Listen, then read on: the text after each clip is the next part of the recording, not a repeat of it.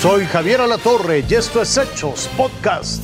Al menos 22 personas del Israel han muerto y más de 500 han resultado heridos luego de un ataque por aire y por tierra orquestado este sábado por el grupo Hamas contra Israel. El primer ministro Benjamin Netanyahu advirtió que la guerra ha comenzado y están listos para responder con toda la fuerza de su Estado. Y es bastante.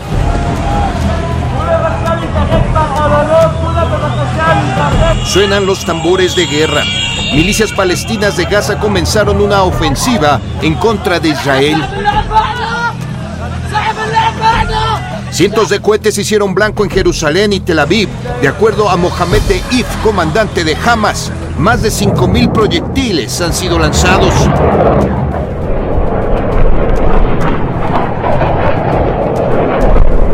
En la ciudad israelí de Sderot se han librado hasta el momento cruentos enfrentamientos, al igual que en la frontera con Gaza. Los primeros reportes indican que los ataques por parte de Gaza tomó desprevenidos a los servicios de inteligencia israelíes. Por su parte, la ofensiva de Israel ya tiene nombre. Se llama Operación Espada de Hierro, que ha bombardeado diferentes puntos de Hamas en la franja de Gaza.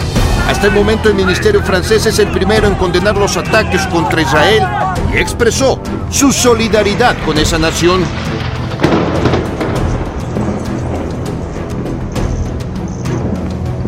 La organización Hezbollah fue clara. El ataque es en respuesta por la ocupación de Israel en diversos territorios palestinos. Mientras tanto, el primer ministro de Israel, Benjamin Netanyahu, a través de un mensaje en video lo dejó en claro al decir, Israel está en guerra. Estamos en guerra y ganaremos. El enemigo pagará un precio como nunca ha conocido. Hasta el momento la cifra se dice que son 20 israelíes muertos como consecuencia del ataque, pero esto apenas comienza.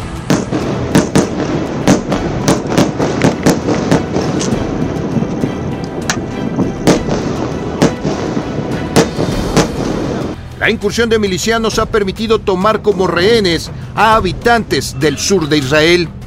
Por su parte, el presidente palestino Mahmoud Abbas lanzó su decisión de que su pueblo tiene el derecho a defenderse del terrorismo y la ocupación por parte de Israel. El histórico enfrentamiento de ideologías y ocupación territorial escribe un nuevo capítulo en esta parte del mundo. La guerra ha comenzado y en las próximas horas se podrá saber qué futuro les depara a los habitantes de esa región. Oscar Gómez Romero, Fuerza Informativa Azteca.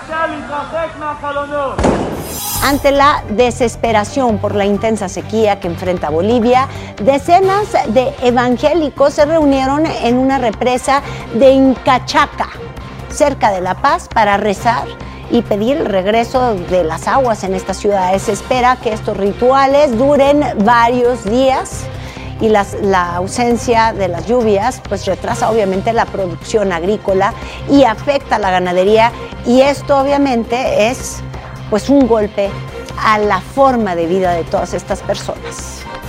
¿Plantar o no plantar? Esa es la pregunta sobre los árboles, evidentemente, vea usted. ¿Se imagina el tiempo que tiene que pasar para que un pino llegue a su sala? El árbol se va desarrollando conforme a la zona, a la, a la zona que se encuentre el terreno, ya que hay terrenos que son más fértiles o más húmedos. Esto ya huele a Navidad y aquí empieza todo. Este arbolito estará en alguna casa en diciembre, pero de 2031. Cuando llega al campo ya tiene dos años y ahí va a tardar mínimo ocho años para que llegue a su casa. Por lo tanto, debe tener 10 años de semilla al árbol que va a su casa. Desde que el árbol es pequeño, el llamado cajeteo es esencial para su desarrollo en el bosque. Alrededor del árbol, del tronco del árbol, se hace una como olla en la cual se establece y se hace como un pequeño laguito que ahorita en temporada de lluvias se concentra el agua y le penetra y se va hacia el fondo de la raíz. Este arbolito es un cedro y tiene 5 años. En un año más estará frondoso y ya se podrá vender.